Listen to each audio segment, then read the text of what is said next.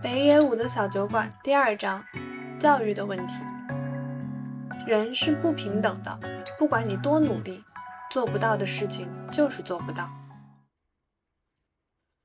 我和父亲之间有过像样的交谈吗？几乎一次都没有。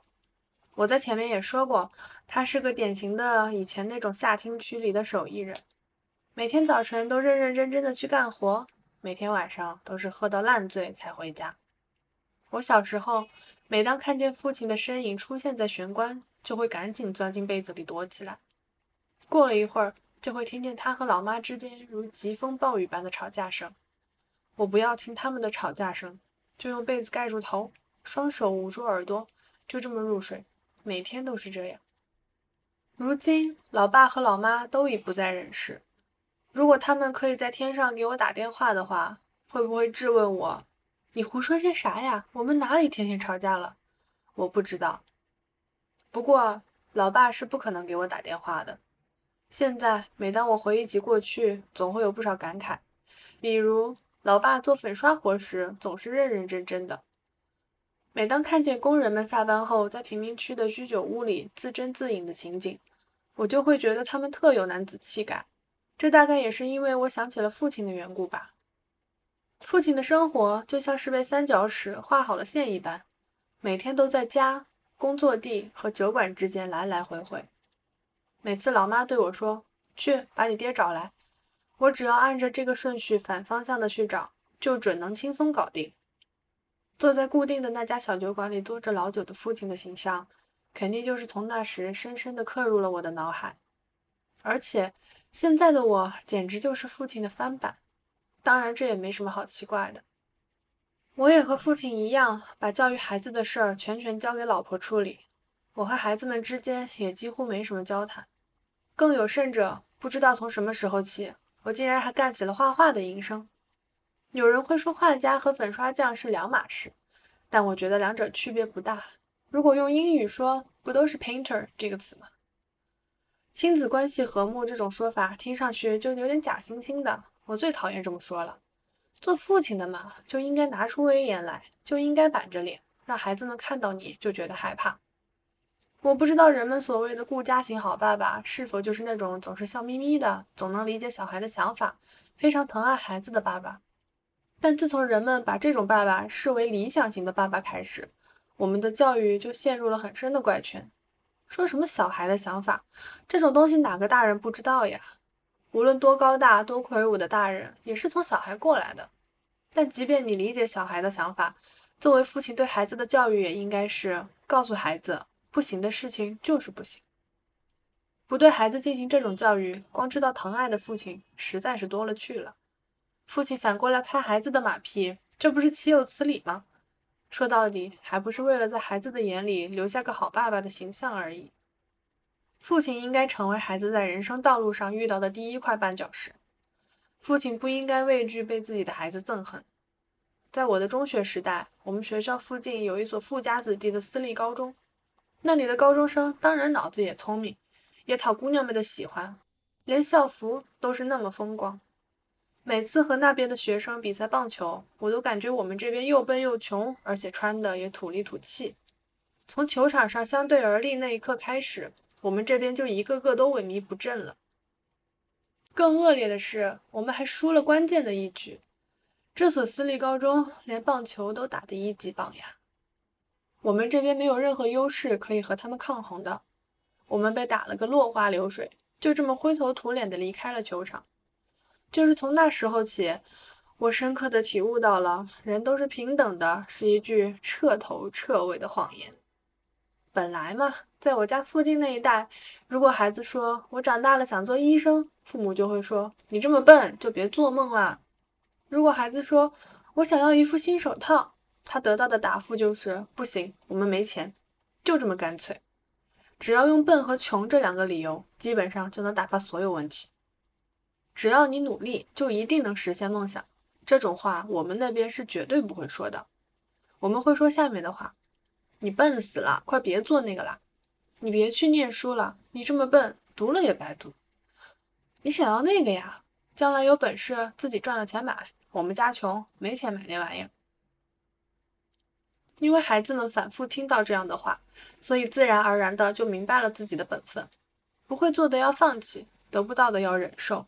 我们那边的孩子把这些作为理所当然的事接受了下来，弄不好就连吃饭都成问题。我们过着这样的生活，所以父母对孩子说这些话也没什么特别深的含义。说白了，我们是真的穷啊。但是我们那边的父母基本上都知道。用这种话来让孩子学会忍耐，也是一种教育。为什么这么说呢？因为孩子长大成人后，等待他们的是一个说不行就不行的世界。这个世界是一个冷风吹的世界，没有忍耐力的人势必会被淘汰。这个道理我们都懂。可是此后的经济飞速发展，使得社会上的大部分人都过上了比以前富足的生活，再也不用为了吃饭发愁。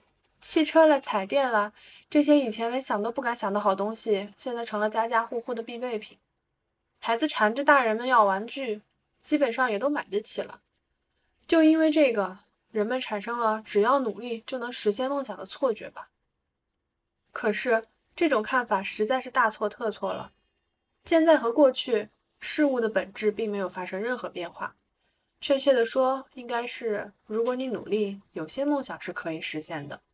不管你怎么努力都实现不了的梦想，在这个世界上多了去了。坐在寿司店的柜台前吃寿司，这样的美事，大概我到死都享受不到了。我小时候脑子里常常琢磨这种事情。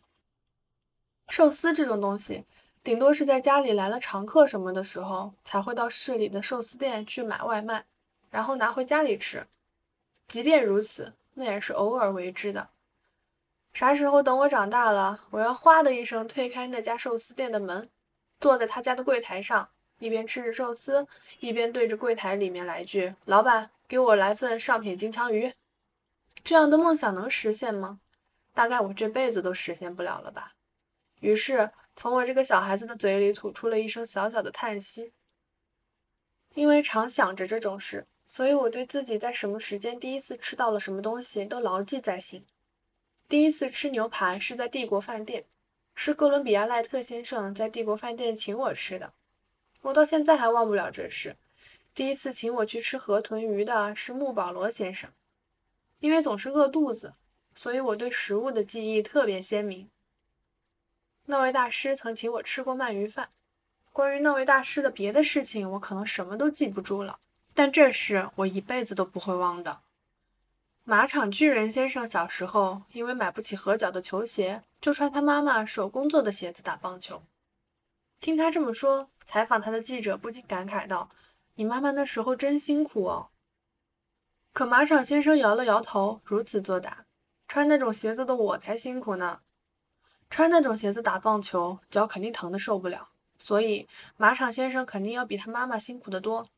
这事并不是什么母子间的一段令人感动的佳话。”只是平凡的事实而已。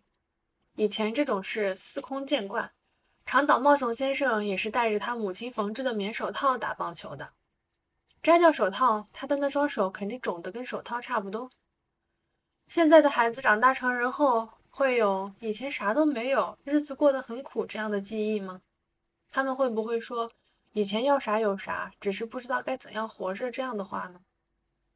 我小的时候，那真是要啥没啥。想要的东西不给买，那是当然的。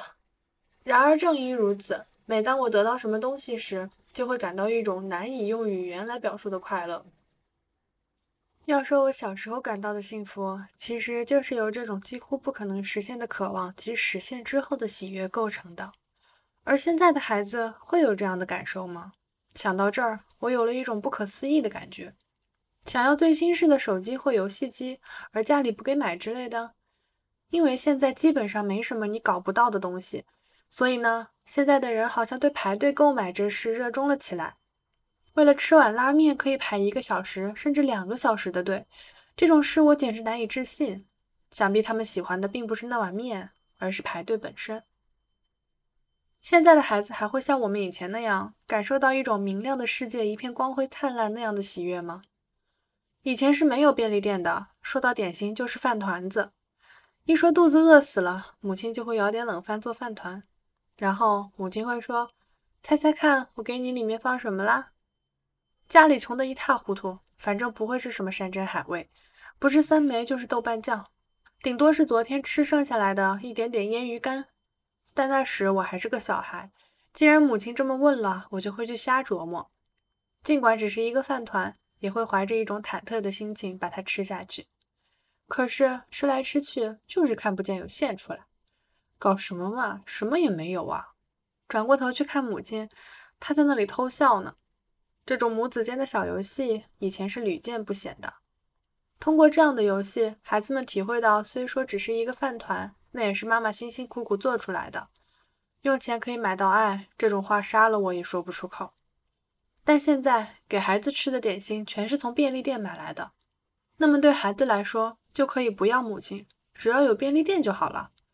在便利店门口的座位上，经常会看见小孩，不就说明了这个问题吗？对这些孩子来说，便利店不就是他们的妈妈？而便利店后面的停车场，不就是他们合家团聚之地吗？所以说，如今的便利店里，连爱都能买到了。